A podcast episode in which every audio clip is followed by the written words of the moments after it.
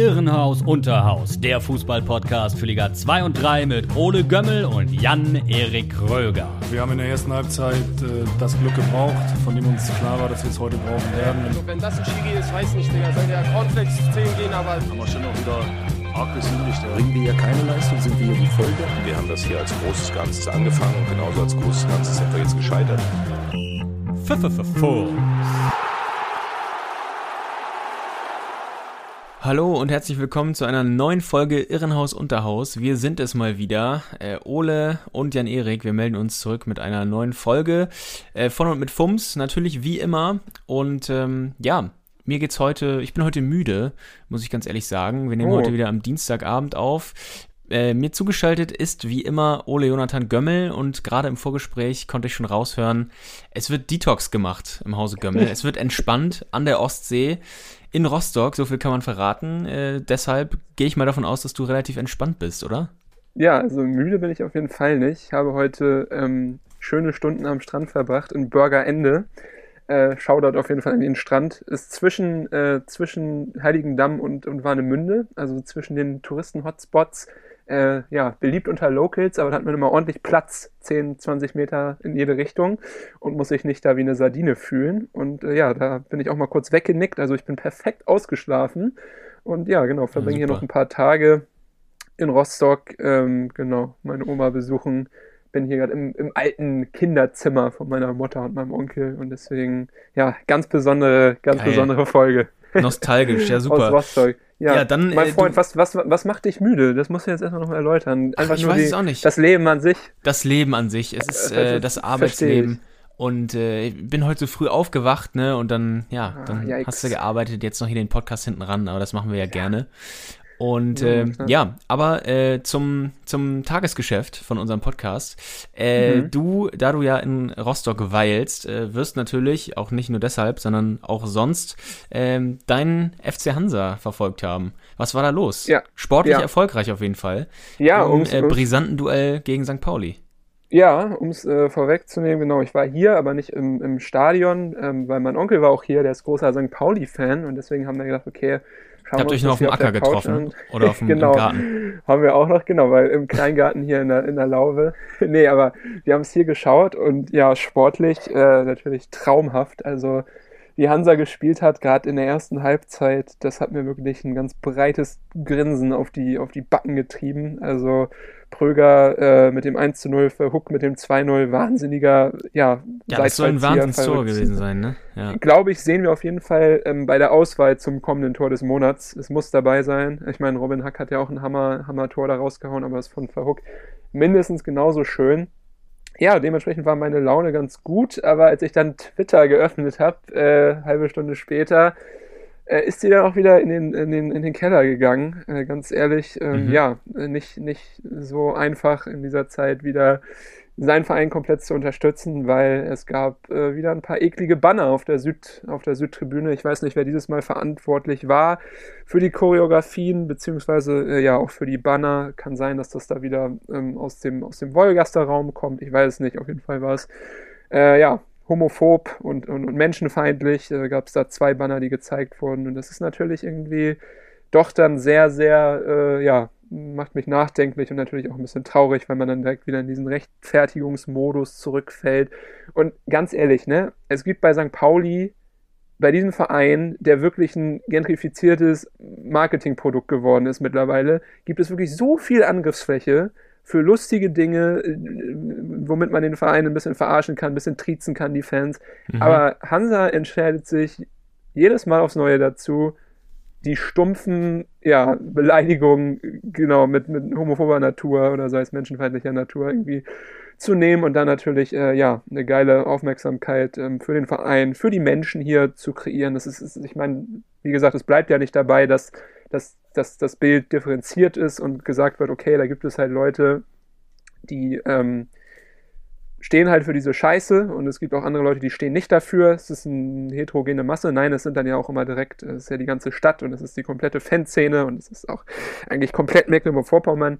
Und äh, klar, mir ist es auch unangenehm, aber natürlich äh, finde ich es auch immer ein bisschen engstirnig, äh, wenn dann direkt äh, die komplette Anhängerschaft dafür in Sippenhaft genommen wird, weil, wie gesagt, Fußballverein ist heterogen, manchmal dürfen die, manchmal dürfen die die Choreo machen und deswegen kann es halt auch mal zu dieser Scheiße kommen. Ich erinnere mich daran, äh, damals auch beim DFB-Pokal, äh, die mhm. Wolgastar mit hier äh, außer Rand und Band für Verein und Vaterland war auch nicht meins, ne? Aber mhm.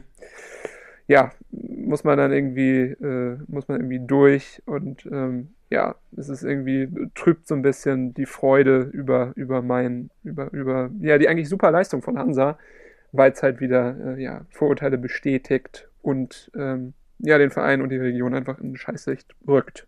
Ja. ja, das kann ich verstehen, dass sich das äh, aufregt. Ich mein, das ja, wir beide haben ja auch schon häufig drüber, drüber geredet und, ja. und es ist wirklich bei, nach solchen, ja, so Tiefschlägen irgendwie ist es wirklich dann schwierig, sich wieder äh, zu motivieren und zu sagen, so, ja, ich habe auch wieder Bock äh, hinzugehen oder auswärts mitzufahren oder so. Also klar, ich meine, ich liebe den Verein, ne, und das wird auch, wird sich auch nicht mehr, wird sich auch nicht mehr ändern, ne, ich bleib da, bleib da auch dabei, aber ja, trotzdem ist das ja manchmal doch sehr, sehr äh, schmerzhaft, wenn da der Verein für sowas, ähm, öffentlich für sowas dann irgendwie bekannt ist, wo man selber überhaupt nicht hintersteht. Und man natürlich als, als kleine Stimme, klar, ich kann das hier unseren äh, paar tausend Hörern erzählen, so, aber am Ende, ähm, ja, nützt es halt auch nichts, ne? Und es muss irgendwie was Grundsätzlicheres passieren. Der Verein positioniert sich auch immer nur wischiwaschi-mäßig. Also das mhm. ist dann sind echt Dinge, die, die, die mich stören, aber ich meine, wie gesagt, man ist es leider als, als, als Hansa-Fan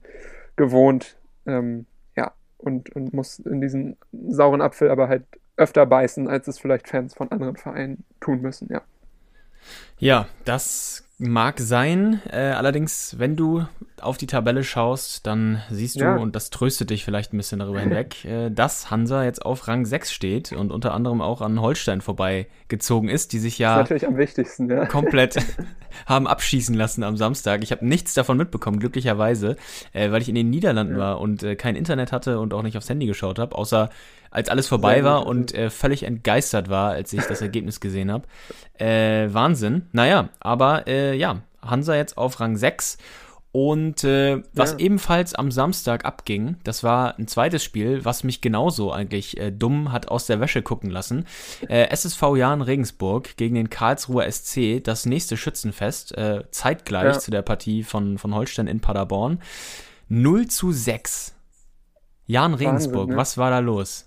vor allem Jan Regensburg ja auch ins Spiel gestartet als beste Defensive, Defensive ja. der Liga. Ein einziges und, Tor vorher kassiert in vier ja. Spielen. Ja, und jetzt sieht es schon normaler aus mit sieben kassierten Toren. Ähm, ja. Genau, in, in fünf Spielen. Aber ja, das habe ich mich auch gefragt. Es ging eigentlich direkt los mit einer absoluten Dominanzdemonstration äh, der Karlsruher. Sind ja eh jetzt ja. ganz gut drauf, langsam nach diesen zwei Niederlagen zu Beginn. Siebte Minute, Freistoß Marvin Wanicek, der Standard-King. Äh, da äh, noch die äh, ja, gute, gute Reflexe vom Torwart ähm, Stojanovic. Aber die genau. anschließende Ecke in Minute sieben ähm, war dann, äh, ja, führte dann zum ersten Tor. Ähm, Franke ja. setzte sich dort durch gegen Gimba, war ein bisschen problematisch. Äh, Videobeweis hat sich eingeschaltet, es war nicht ganz klar. Drückt Franke ähm, Gimba da regelwidrig runter. Am Ende war es zu wenig, also keine komplette Fehlentscheidung, um dieses Tor zurückzunehmen. Ich denke, ja. das geht klar und mich freut es natürlich besonders, weil ich Marcel Franke bei Kickbase habe. Äh, deswegen. Ach echt? Äh, ja. Das wusste ich ja. gar nicht, du Sausack. Ja, ja. Geiler, geiler Start für mich natürlich. Aber ich denke mal, da stimmst du mir zu, ist schon in Ordnung, dass man das gibt, das Tor, oder? Ja, ich hätte es auch nicht zurückgenommen, weil, äh, also man sieht ihm natürlich an, die absolute Willensleistung, wie er das Tor machen möchte. Er ist ja auch wirklich da, äh, sieht sich da echt einer gut gestaffelten Jan-Defensive gegenüber. Gimba ist auch nah dran. Er überspringt ihn aber so ein bisschen und ich glaube, die Arme sind auch angelegt. Also er schubst ihn nicht oder stützt ja. sich nicht so wirklich auf, sondern er springt einfach hoch und beugt sich nach vorne und köpft dann rein. Landet dann natürlich auf Gimba, aber ja, ich, äh, ich hätte es auch laufen gelassen und so wurde es dann auch entschieden.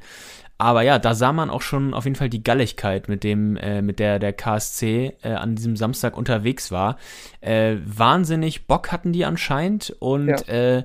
Das äh, sah man dann auch vier Minuten später in der elften Minute. Da hat nämlich Philipp Heise, der Außenverteidiger, oh ja. ein richtiges Fund abgelassen. Ein Strahl von einem Schuss, auch hier noch Stojanovic äh, stark pariert. Äh, aber da hatte er schon alle Mühe und man sah so langsam kommen, wenn man sich das im Nachhinein angeschaut hat. Heieiei, da, da rollt echt Angriff um Angriff auf äh, die Jan-Defensive zu.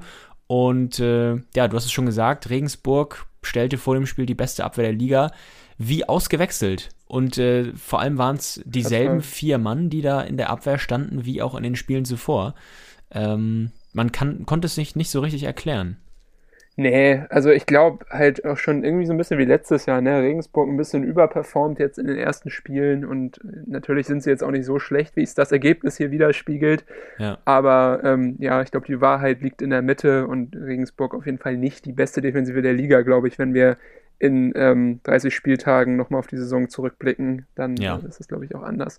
Aber ja, man hat so ein bisschen gesehen, wo die Lücken waren. In der 14. Minute gab es dann direkt das nächste Tor. Fabi Schleusner setzt sich auf links durch, legt quer auf Paul Nebel, der muss nur noch seinen Schuh reinhalten und äh, ja, macht das Ding rein. Keine Chance äh, für jeglichen Regensburger Verteidiger, also wirklich passiv, äh, nicht die Räume zugestellt, nicht ja, genug draufgegangen, äh, verdientes Ding und äh, ja, das der, der Auftakt ähm, zu diesem Wahnsinnsspiel aus Sicht der, der Karlsruher. Ja, auf jeden Fall. Die erste gefährliche Chance für Regensburg, die gab es jetzt in der 36. Minute. Die war auch nur so ja. halb gefährlich. Niklas Schipnowski hat dann Schuss abgegeben, äh, Gersbeck geprüft, der hatte aber nicht wirklich Probleme dabei, konnte den Ball sogar festhalten, glaube ich. Und ähm, ja, dann kurz vor der Halbzeit trotzdem der KSC weiterhin keine Gnade. Das 0 zu 3, eingeleitet von Philipp Heise über links, der in die Mitte gegeben hat. Und dann zwei Karlsruher Mitspieler lassen durch. Äh, der Ball dadurch in der Bewegung Richtung äh, Rückraum zu Jerome Gondorf und der prügelt den Ball sowas von in den Winkel. Aua, aua, 300 Sachen drauf. Ja, ja, unfassbar, ja. Ja, Stojanovic fliegt noch, da ist der Ball schon längst eingeschlagen. Also, äh, ich weiß wirklich nicht, wie viel, äh, wie viel kmh das waren, aber das, also wenn man sich da dazwischen gestellt hätte, da, also da brennen dir die Finger auf jeden Fall als Torhüter. Geiles Ding. Ich weiß noch, Frank Lampard hat irgendwann mal das Netz zerschossen in der Champions League, das habe ich, glaube ich, auch geschaut. Ich glaube, da war es auch äh, kurz davor bei, bei Jerome Gondorf, ja. Richtig. Ja Wahnsinnsding und ja, geiler Abschluss einer, einer furiosen ersten Halbzeit. Ja. Und wenn man ehrlich ist, äh, ja, konnte Mersat Selim Begovic trotz Dreifachwechsels seinen Jungs nicht mehr das richtige Mindset mit auf den Weg geben, denn in der 48. Minute ging es direkt weiter. Scott Fitzgerald Kennedy direkt eingewechselt, äh, also oder frisch eingewechselt, ja. mit einem haarsträubenden Fehler da in der, im Spielaufbau. Ähm, Schleuse nutzt das aus äh, rennt auf, auf Stojanovic zu, äh, Stojanovic, sorry, ich bin hier noch in der NBA mit dem halben, halben Kopf, umkurvt ihn und äh, zack, steht's 4 zu 0.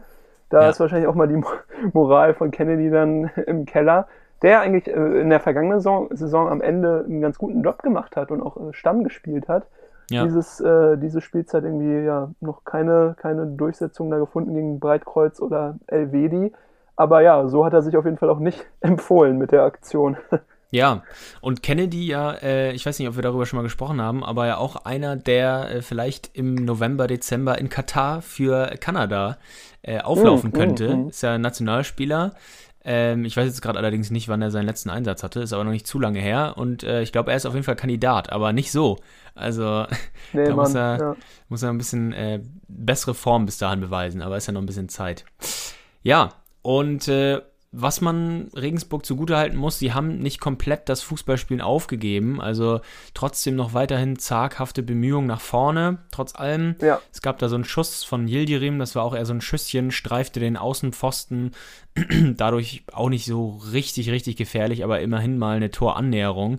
Und ähm, ja, dann 65. Minute, so Mitte der zweiten Hälfte, äh, wieder die Kombination Ecke Wanizek, wie schon vor dem 0 zu 1 und dieses Mal Schleusener, ja. der per Kopf zur Stelle ist, zum 0 zu 5. Und ja, äh, da war schon längst natürlich alles durch. Ähm, ja, auch nur noch so halbherzige Reaktionen äh, bei der Regensburger Abwehr und ja, Karlsruhe entfesselt. Auf jeden Fall. Und dann der gute Abschluss, der, der wunderschöne Abschluss eigentlich, das zweitschönste ja. Tor des Tages, glaube ich, äh, Tim Breithaupt, das äh, junge Talent auf Seiten der, der Karlsruhe mit seinem ersten Ligator. Ähm, Schleusener wieder mit involviert äh, bei der Einleitung, legt den Ball in die Mitte, in den Strafraum. Da steht äh, Simon Rapp, der legt ab auf Breithaupt, der zieht äh, ja, Volley ab. Ball rutscht so ein bisschen über den Spann, kriegt er durch so ein Außendrei und mhm. schlägt dann rechts oben im Winkel rein. Äh, sah so ein bisschen, ja, so zeitlupenmäßig aus, weil der Ball nicht so schnell geschossen war, aber ja, hat sich halt irgendwie unhaltbar weggedreht von Stojanovic und äh, ja, ein wunderschöner Schlusspunkt, oder? Ja, auf jeden Fall.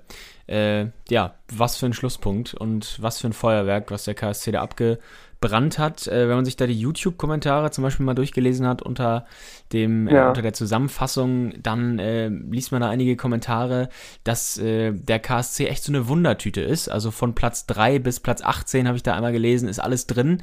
Und äh, ja. ja. genau so kam das auch in diesem Spiel rüber. Also in diesem Spiel ja wirklich völlig entfesselt. jetzt auch so ein bisschen auf dem aufsteigenden Ast, sind jetzt auf Platz 10. Aber es ist eine Achterbahnfahrt mit dem KSC. Total, ja, das stimmt. Die Konstanz muss reinkommen, aber genau. ja, wer weiß. Vielleicht ist es jetzt der Fall. Muss man mal schauen. Drei Spiele jetzt ohne Niederlage, zwei davon gewonnen.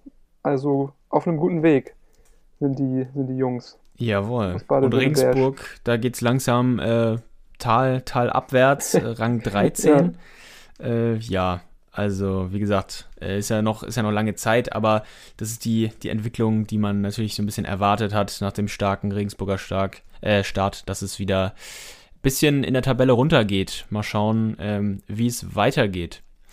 Ja. Okay, dann würde ich sagen, äh, gehen wir doch direkt mal zum nächsten Spiel in der zweiten Liga. Und da gab es am Freitagabend äh, schon eines der beiden Topspiele direkt zu Beginn des Spieltags und zwar Hamburger Sportverein gegen ja. Darmstadt 98. Äh, ich hab's eines, geguckt.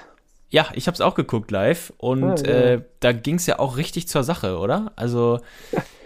Ja, unfassbar am Ende. Was? Vier, vier rote Karten, glaube ich. Ne? Vier rote Karten. Mit Johnny genau. Bolter mit, mit, mitrechnet, aber ja, eines, eines Topspiels würdig. Da war ordentlich äh, Feuer drin, muss man ganz ehrlich so sagen.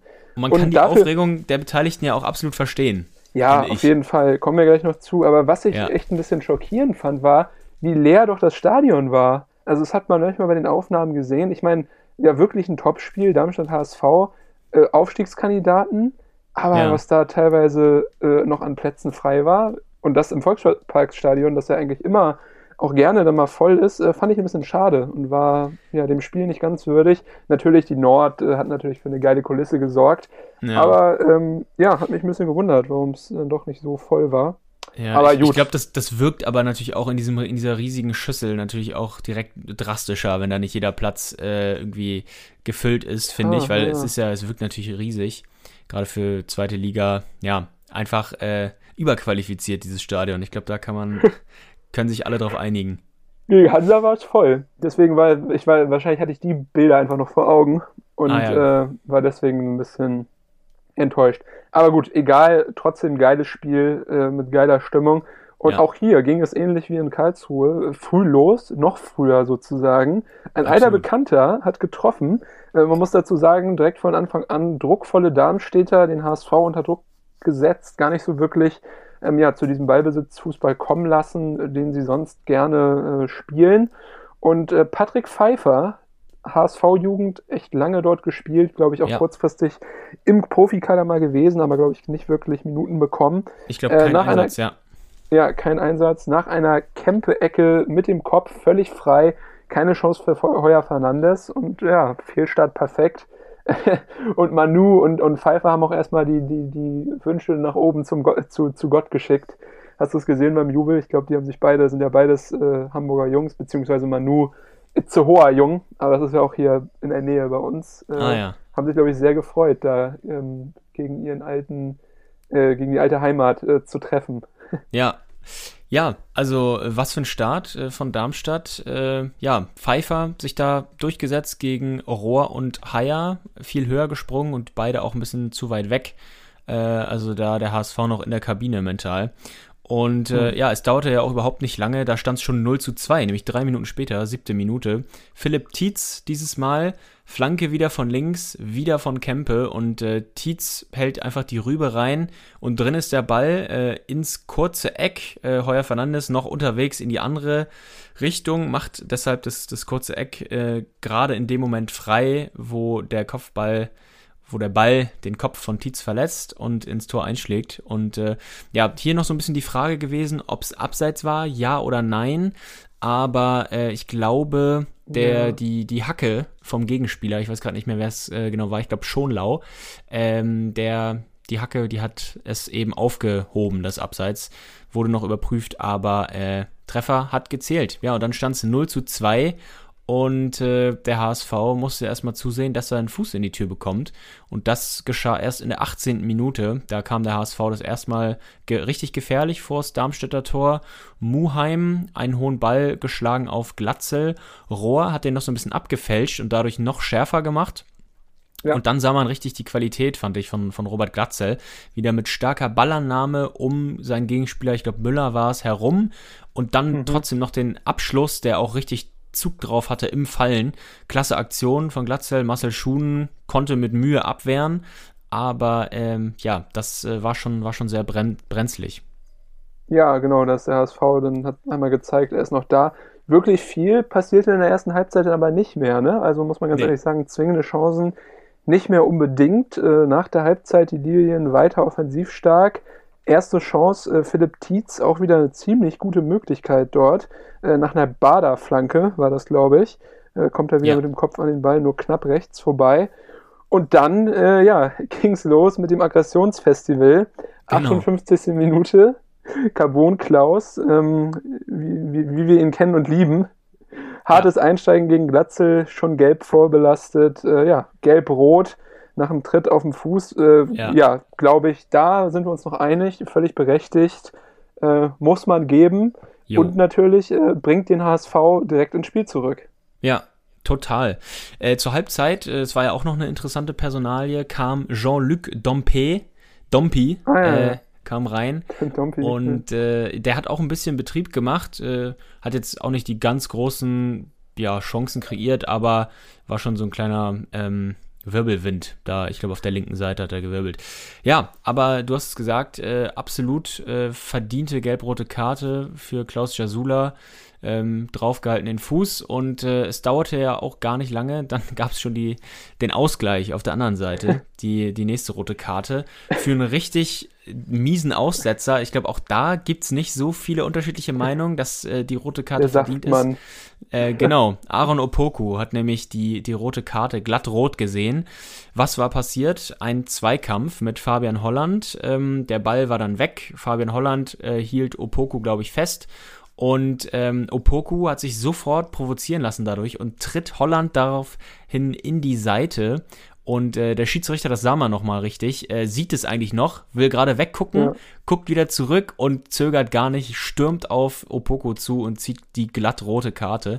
Opoku äh, ist jetzt auch für fünf Spiele gesperrt, also das ist schon, schon eine Hausnummer und hat sich auch dem Vernehmen nach wohl richtig ins Ausgeschossen jetzt beim HSV ja. äh, durch dieses Könnte Foul. sein letztes Spiel gewesen sein, ne? Ja. ja hat sich jetzt die Zukunft anscheinend verbaut und äh, der HSV will ihn wohl loswerden und das, obwohl er ja in der Vorbereitung eigentlich relativ überzeugt hatte, da als Backup mindestens und ja auch äh, die Flügel waren ja jetzt bis zur ähm, Dompe-Verpflichtung noch relativ dünn besetzt. Da wurde zwar nachgebessert, aber Opoko hatte man da glaube ich auch ähm, ja relativ große Einsatzchancen noch zugerechnet und äh, ja. das äh, soll es wohl gewesen sein hat ja sogar manchmal auch so eine Außenverteidigerrolle jetzt übernommen, auch in den, seinen ersten Einsätzen während der Saison und wurde dort auch eigentlich echt immer äh, mit ganz guten Kritiken bedacht für seine Einsätze. Aber ja, es scheint jetzt äh, durch zu sein. Kaiserslautern ist interessiert, habe ich gehört. Ja. Genau. Also mal schauen, ob er Liga intern wechselt. Äh, ja, extrem bitter natürlich, so, so zu gehen. Aber okay, ich meine, das ist natürlich einfach selber schuld. Äh,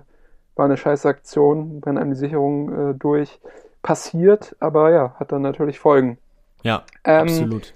Folgen für den HSV äh, spielerisch hatte diese rote Karte erstmal nicht. Wir haben weiter mutig äh, versucht, ja, ein bisschen was gegenzuhalten und es gab eine knifflige Situation. Robert Glatzel in Szene gesetzt. Ich weiß gar nicht, von wem dieser Ball aus der Tiefe kam. Benisch vielleicht oder, oder Reis, einer von den, von den äh, Mittelfeldspielern. Äh, ja, und wird von Melem im Strafraum von Darmstadt äh, ja, regelwidrig gefällt. Mhm. Ist eigentlich ein klarer Elfmeter, aber vorher abgepfiffen, äh, da der Schiedsrichter auf eine Abseitssituation entschieden hat. Und äh, ja, bei genauerem Hinschauen gab es diese Abseitssituation nicht. Also eigentlich Elfmeter für den HSV, ja. äh, aber gerettet für Darmstadt, da vorher abgepfiffen wurde. Natürlich ja. doppelt ärgerlich, wenn man nach, ja. im Nachhinein sieht, dass es regelwidrig war. Ne? Also maximal unglücklich. Und äh, das war dann auch so der erste Knackpunkt, wo äh, Tobias Schröder keine gute Figur gemacht hat, äh, der Schiedsrichter. Ja.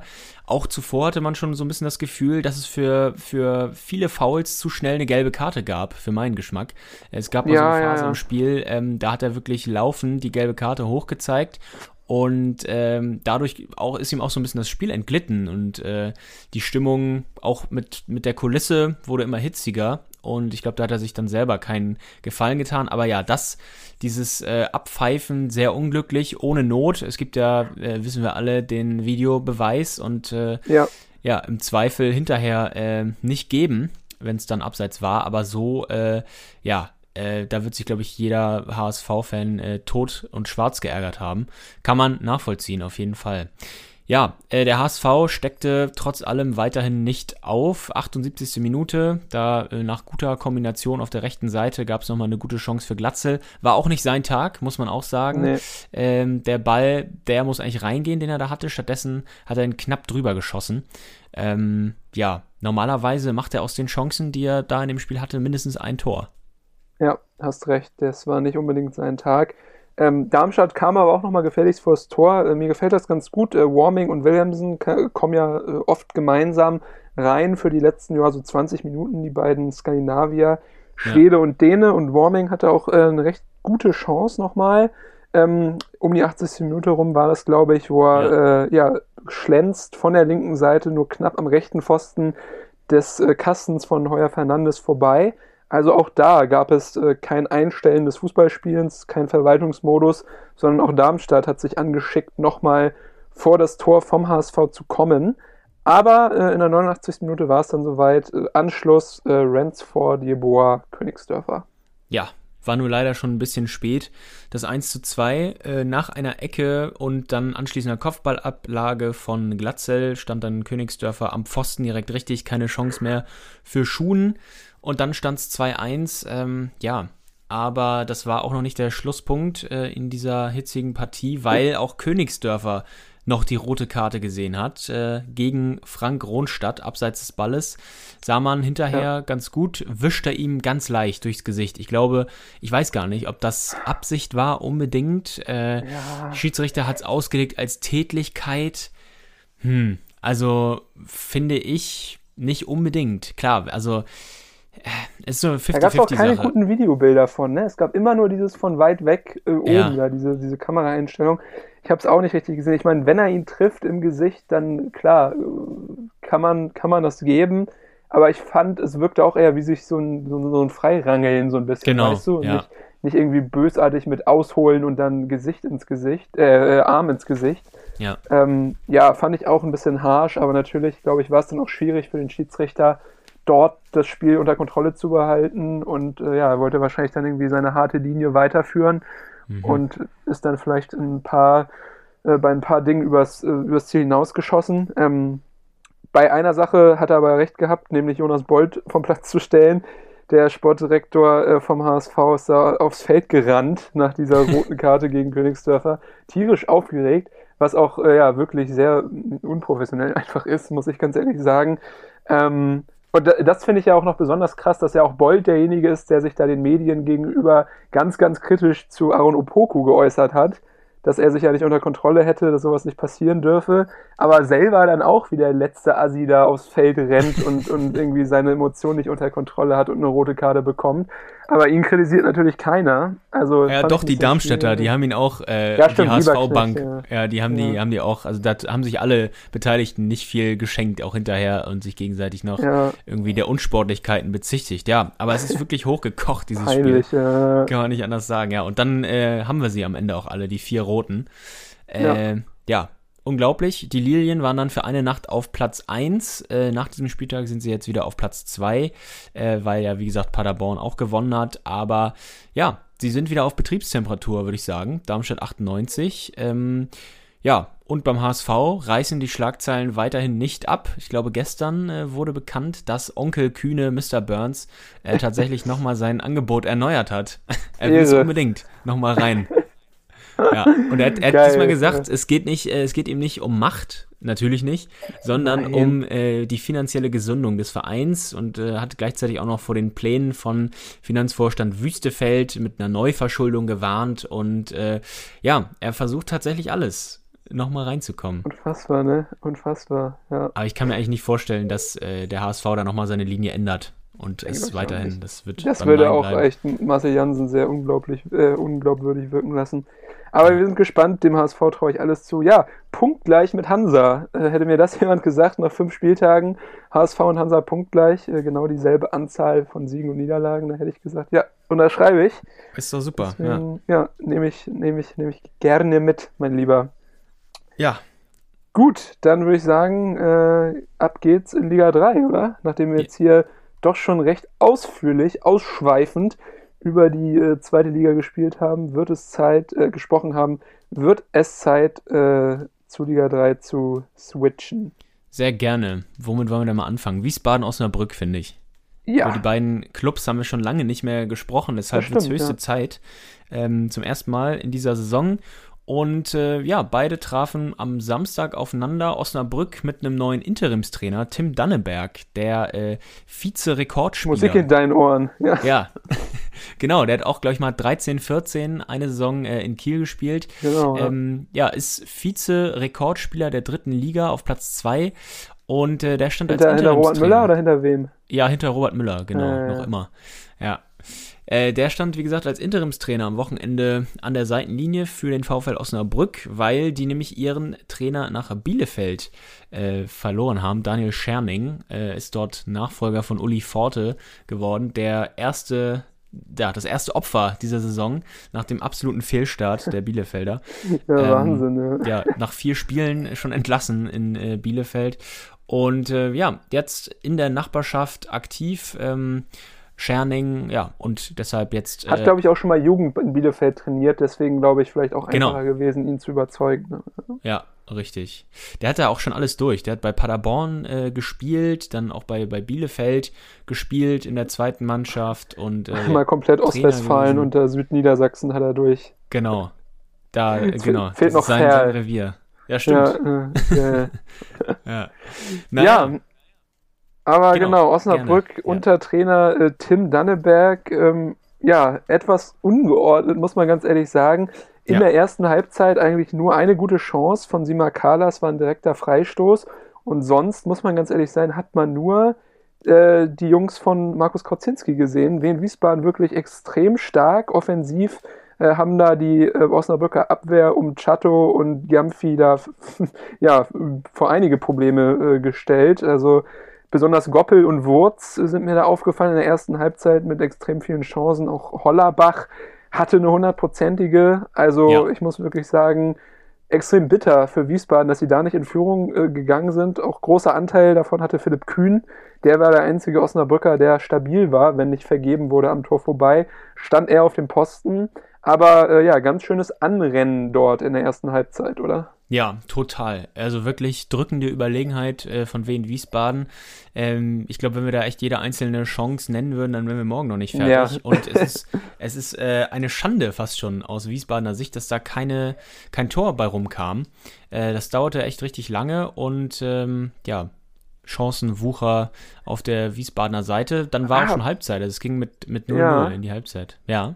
Kurzer Service- Service-Tweet hier einmal an, am, am Rande. Äh, die. Zusammenfassung der dritten Liga, Magenta Sport, äh, gibt es nicht mehr auf YouTube.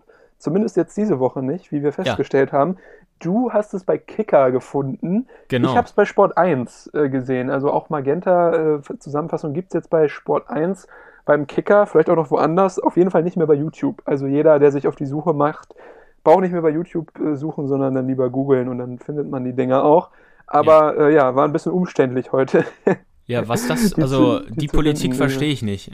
Wenn es bei Kicker nee, und bei Sport 1 for Free das gibt, dann ich auch nicht. du auch ja. bitte auf YouTube hochladen. Sport, äh, ja. ja. Magenta bitte, bitte wieder ändern. Danke. Ich habe auch keine Ahnung. Ja, hoffentlich. Ja. Na gut. Dem Spiel war es egal. Äh, 26. Minute wurde Wiesbaden belohnt.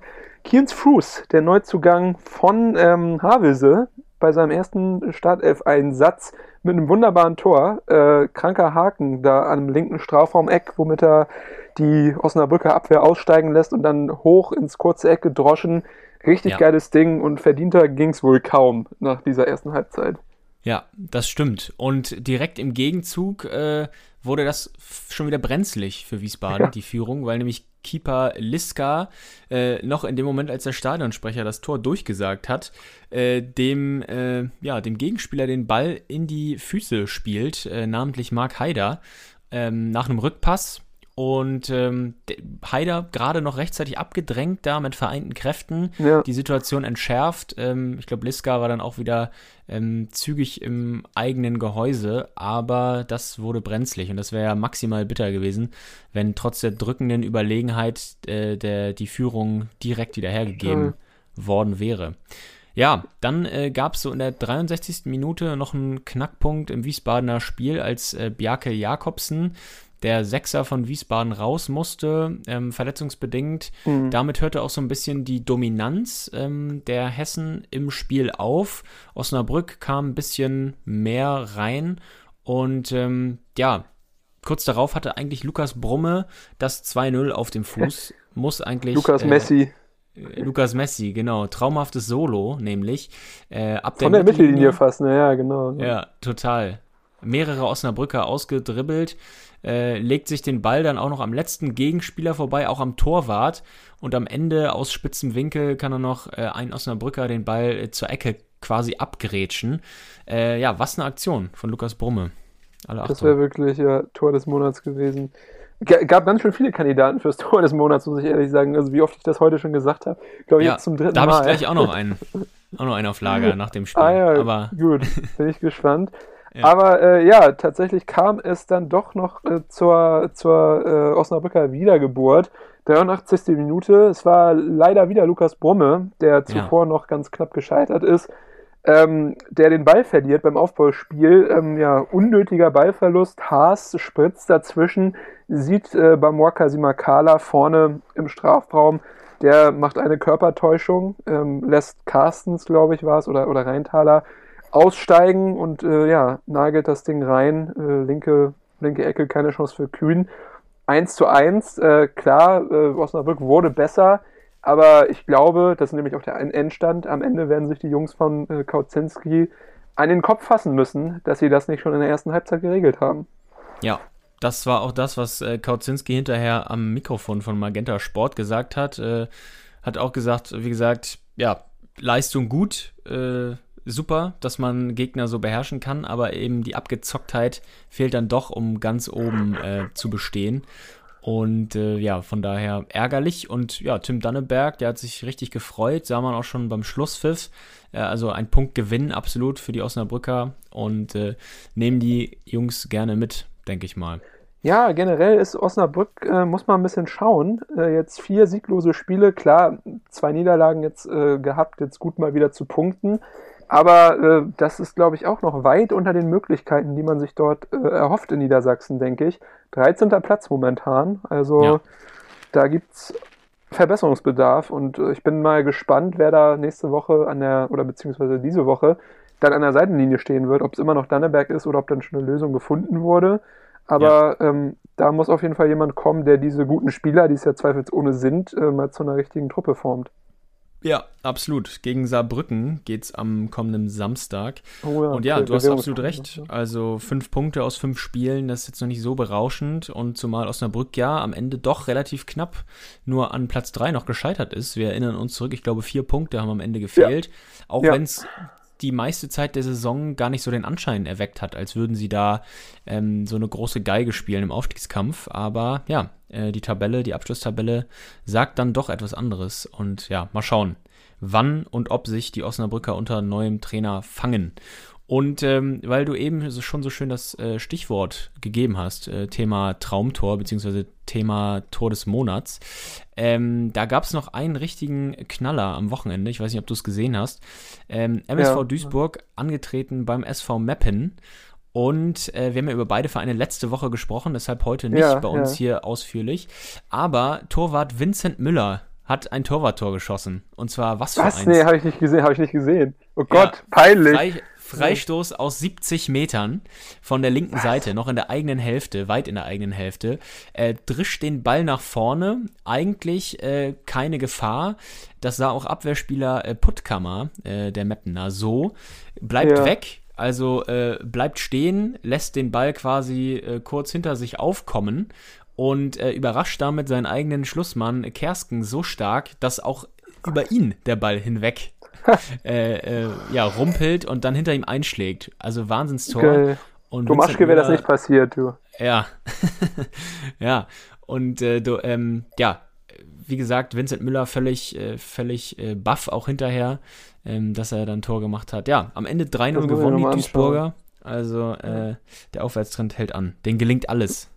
Ja, da läuft's. Äh, Props an, an Thorsten Ziegner. Freut mich für ihn sehr. Ähm, für wen es mich auch freut, muss ich ganz ehrlich sagen, dass er dort oben steht, ist Horst Steffen. Denn der Junge liefert ganze Arbeit als Trainer äh, von der SV Elversberg.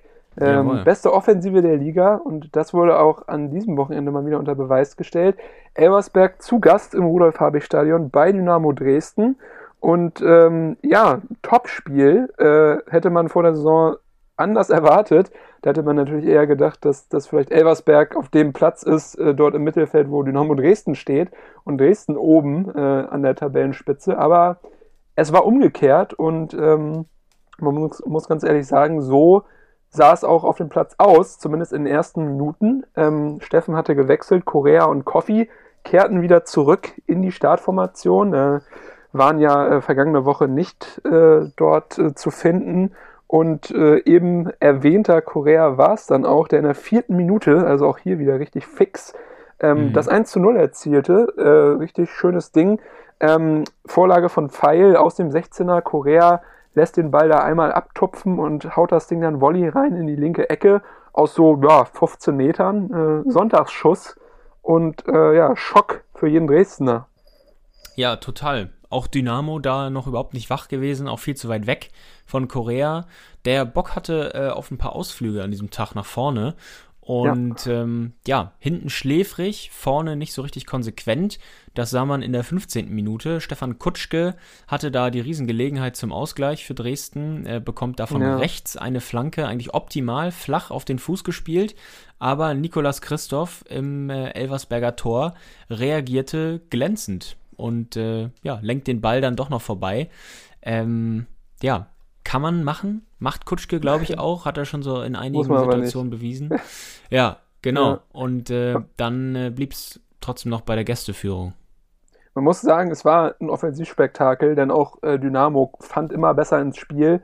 Und äh, ja, wirklich auf beiden Seiten haben sie sich da wenig genommen. Äh, am Ende der Halbzeit auf jeden Fall, oder beziehungsweise zur Mitte der Halbzeit ein großes Chancenplus auf Elbersberger Seite. Gab es nochmal einen Pfostentreffer und auch so eine Bogenlampe, die nochmal ziemlich gefährlich wurde für den Kasten von äh, Duazza. Und äh, ja, dann war es äh, der, der Goalgetter in der 20. Minute schon wieder. Der traf sein fünftes Tor, äh, Schnellbacher. Nach einer Ecke ja. gab es ein bisschen Gewusel da im Dresdner Strafraum. Die konnten den Ball nicht klären. Äh, viele haben es versucht, keiner hat es geschafft. Und ja, Schnellbacher Nutznießer ähm, macht das 2 zu 0. Krass, wie der abliefert, ne? Also ja muss ganz ehrlich sagen, so auf der Rechnung hatte ich ihn nicht mehr. Also klar, der Name war mir noch geläufig. Glaube ich, aus Hachinger Zeiten, hoffe ich jetzt. Und äh, auf, aus Wiesbadener Zeiten, auf jeden Fall. Ah ja, ja, stimmt, ja, ja, ja. Aber äh, dass der so abgeht, hätte ich ihm nicht zugetraut. Äh, Wahnsinn, oder? Ja, wirklich Wahnsinn. Äh, ja, er kann es echt aus allen Lagen, aus der Distanz äh, oder hier äh, per Kopf, glaube ich, war es ja gegen äh, über Drilljatza hinweg. Ähm, ja, und Dynamo, ja, auch hier wieder so ein bisschen wie festgefroren. In dieser Situation bewegte sich eigentlich nur Elversberg im Dresdner 16er. Eigentlich, ja, ein bisschen zu schwach für einen Zweitliga-Absteiger, wenn du mich fragst. Ähm, über das mhm. ganze Spiel gesehen muss man aber auch sagen, Elversberg, also relativ brutal vor dem Tor auch. Also äh, ja. so viele Chancen haben die nicht gebraucht, um Tore zu machen. Im Gegensatz zu Dresden, äh, wenn man sich auch das äh, Post-Match-Interview mit äh, Markus Anfang anschaut, der ist äh, ja bedient, weil er auch sagt, ja, was soll ich noch äh, von, meiner, von meiner Mannschaft fordern? Wir haben ja über weite Strecken dann auch in, in der zweiten Halbzeit, glaube ich, vor allem das Spiel gemacht, ähm, hatten Chancen. Es gibt da später auch noch so eine Chance, äh, Ping-Pong, wo man auch merkt, okay, heute klappt es einfach nicht, mhm. der Ball will nicht rein. Und äh, Elversberg total leichtfüßig. Ähm, da merkt man auch so ein bisschen, dass sie auf der Euphoriewelle mitreiten, dass denen gerade alles gelingt und sie nicht viel nachdenken, sondern einfach machen und äh, auch natürlich nicht den riesen Druck spüren, äh, unbedingt liefern zu müssen, im Gegensatz zu Dresden, würde ich mal sagen. Hast recht, ich glaube, das ist eine gute, gute Analyse.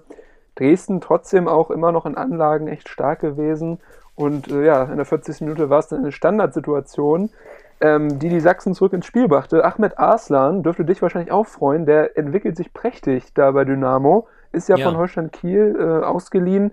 Direkter Freistoß, äh, ja, Wahnsinnsding. Küsst da noch den Innenpfosten auf der linken Seite. Richtig schön mit Druck äh, über die Mauer gezirkelt. Ähm, auch für ihn, glaube ich, sein, sein viertes Tor war das. Also auch der Goalgetter ähm, mittlerweile als, als offensiver Mittelfeldspieler ja auch nicht ähm, so selbstverständlich, dass man da viele Tore schießt. Er ja. schon, äh, ja, war ein geiles Ding, ne? Ja, absolut. Richtig schön. Hab mich auch gefreut, als ich das gesehen habe. Und ähm, ja, dann sah es ja sogar doch noch so aus, als ob äh, Dresden vor der Halbzeit zurückkommen würde. 1 ja. zu 2 in der 40. Minute und in der Nachspielzeit, da gab es noch ein Tor äh, durch Borkowski erzielt für Dresden, aber ja, abgepfiffen. Äh, bei einer Ecke soll Dresdens Claudio Kammerknecht da einen Elversberger umgeschubst haben. Weiß ich nicht, also ist nicht so richtig ich auch schwierig, auch ja. In der, in der Zeitlupe. Berührung kaum zu sehen, auch helle Aufregung im Stadion. Alle haben sich natürlich aufgeregt, äh, dass der Treffer nicht gegeben wurde. Für mich eine Fehlentscheidung. Also ich hätte es laufen lassen. Ich auch, ja. Da sind wir, uns, ja. sind wir uns einig. Das hätte natürlich das Spiel auch nochmal eine ganz andere Richtung drücken können, wenn dann hier wirklich in fünf Minuten vor der Halbzeit noch die zwei Ausgleichstore gefallen wären. So ging es mit einer Führung für die Elversberger in die Pause. Horst Steffen konnte yes. zufrieden sein mit äh, seinen, äh, seinen Mann. Hätten vielleicht die ein oder andere Chance noch mehr nutzen können, aber unterm Strich äh, sehr stark als Auswärtsmannschaft Aufsteiger bei Dynamo Dresden, ja, der wohl heimstärksten Truppe, beziehungsweise mit der äh, beeindruckendsten Kulisse der Liga, äh, dort so zu bestehen, ist schon sehr, sehr ähm, beachtenswert. Und es ging auch äh, so weiter, eine Viertelstunde nach Wiederanpfiff. Äh, Marcel Correa, Wahnsinn eigentlich auch, er ja Innenverteidiger, äh, taucht da auf der Strafraumecke auf bei einem ganz normalen Angriff. Und ja, äh, ja wunderschönes Tor, äh, fast so schön wie sein erstes. Schlänzt den Ball ähm, aus 16 Metern ins rechte obere Eck über Driazza rüber. Ähm, das kann nicht jeder Innenverteidiger, ne? Nee, überhaupt nicht. Und man weiß gar nicht, was da mit ihm los war. Äh, wirklich die Offensive gesucht, äh, wie selten. Äh, ja, aber schönes Tor. Streichelt den Ball da ja, ins äh, obere lange Eck. Wirklich ein Sahnetag. Und äh, ja, dann diese von mir schon angesprochene 78. Minute, die das Spiel für Dresden oh ja. eigentlich ganz gut äh, zusammenfasste auf den Punkt. Mit der Brechstange hat äh, Dynamos da mittlerweile versucht, logisch, ähm, mehrfach den Ball da reingelöffelt in die Gefahrenzone an den 5-Meter-Raum. Ich glaube, am Ende zweimal ans Aluminium gebolzt, mehrfach noch geblockt von Elversbergern und ganz am Ende äh, zuletzt äh, Manuel Scheffler aus wenigen Metern an die Latte und da sieht man ihm die Trotzigkeit so richtig an. Mit roher Gewalt will er den Ball wirklich ja. aus ein paar Metern ins Netz knallen, aber es half alles nichts. Ich glaube, da war auch noch äh, der Torwart irgendwie noch dran Und da war, glaube ich, dem letzten äh, im Stadion klar, das wird hier heute nichts mehr. Also Wahnsinn, diese Situation. Ja, wirklich. Also das habe ich auch selten gesehen. So, so hart vergebene Chancen am Fließband. Aber ja, ja, ich glaube auch, da hat man dann gesehen, dass der Fußballgott was anderes im Sinn hatte. Trotzdem kam Dynamo nochmal zurück in der 92. Minute. Das letzte Aufbäumen. Ahmed Arslan, schöner Kopfball, äh, macht den Doppelpack fest. Äh, ja, wusste ich gar nicht, dass er so kopfballstark ist. Ja, Aber, wusste ich auch nicht. Und dass er auch so, so torgefährlich ist. Ja, ja, ja, ja. Schade, dass er das bei Holstein nicht gezeigt hat. Aber ja, man muss auch ehrlich sein, er hat auch ja, und er hat auch nicht so viele Möglichkeiten bekommen in der vergangenen Spielzeit, muss man sagen. Ja, und, und war auch mal lange raus mit einem Kreuzbandriss, also auch von ah, Verletzung okay, gebeutelt. Okay. Also, ja. Okay. Ja, aber das, äh, ja, der Schlusspunkt, es gab keine weiteren Möglichkeiten für Dynamo mehr. Elversberg setzt diese wirklich sehr, sehr beeindruckende äh, Phase zu Beginn der Saison fort. Vier ja. Siege aus fünf Spielen, nur eine Niederlage, zweiter Platz. Wow, also wer hätte das gedacht? Ne? Äh, ja. Horst Steffen meinte am Ende im Interview, er glaubt, dass es Sinn, also dass es, dass es der Mannschaft wohltut, dass es halt viele Jungs gibt, äh, die aus der vierten Liga noch äh, mit hochgekommen sind und deswegen ist die Truppe eingespielt. Aber das kann auch nicht der ganze Grund sein. Ich glaube, dass er auch einfach da eine echt gute Arbeit macht, wahrscheinlich auch eine gute äh, Gegner, gutes Gegner-Scouting betreibt und seine Jungs einfach top einstellt, weil ähm, ja, es ist ja nicht so, dass Elversberg vorher nur gegen irgendwelche äh, Gurkentruppen gespielt hat, äh, sondern ähm, ja, gegen Leverkusen haben sie gewonnen, dann auch dieses äh, unfassbare Ding dagegen ähm, Rot-Weiß Essen 5 zu 1, dann Waldhof Mannheim, also haben auch wirklich Teams geschlagen, die auch äh, gut aufgestellt sind. Und ja. Äh, ja, ich glaube, das ist einfach das Resultat guter Arbeit. Da traue ich dem Braten so ein bisschen mehr als zum Beispiel bei Regensburg in der zweiten Liga. Bei Elversberg glaube ich wirklich, okay, da ist vielleicht einfach eine, eine wettbewerbsfähige Truppe, die wir einfach unterschätzt haben zu Beginn der Saison. Das mag sehr gut sein, das stimmt. Und äh, wenn man sich den Kader ja anschaut, dann äh, stellt man ja auch fest, dass da klar Jungs äh, sind, die letztes Jahr vierte Liga noch gekickt haben, aber auch die eben Drittliga-Erfahrung haben und äh, ja. ja. richtig Leute sind, die, die kicken können. Sickinger ja auch erfahr erfahren, äh, Kevin Coffey. Schnellbacher, ähm, und weitere, Tore Jakobsen und so weiter und so fort. Also äh, ich kann mir auch vorstellen, dass, äh, ja, dass sie vielleicht noch weiter den Aufwärtstrend fahren und die Euphoriewelle. Ähm, ja, nächste Woche das Sachsen-Derby gegen Erzgebirge Aue für Dresden. Ich glaube, da äh, wäre mal wieder ein Geil. Erfolgserlebnis im prestigeträchtigen Spiel äh, an der Reihe, um, um des äh, Hausfriedens willen. Und ähm, ja, warten wir mal ab, was da passiert. Aue ja auch in der Bredouille, äh, ja, in der genau, Abstiegszone, ja. Platz 17 mit nur drei Punkten aus fünf Spielen. Ähm, sind wir mal gespannt im kleinen Krisenduell. Ja, sind wir. Gut, dann, dann würde ich sagen, haben wir es doch.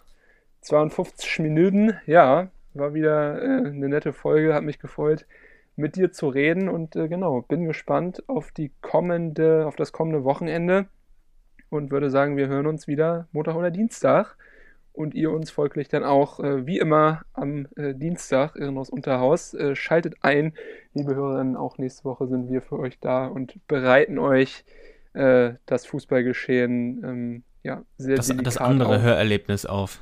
Ja. Genau. Sehr richtig. Okay, mein Sohn. Wir hören uns. Äh, bleib sauber. Äh, ja. Ciao, ciao. Gleichfalls. Tschüss.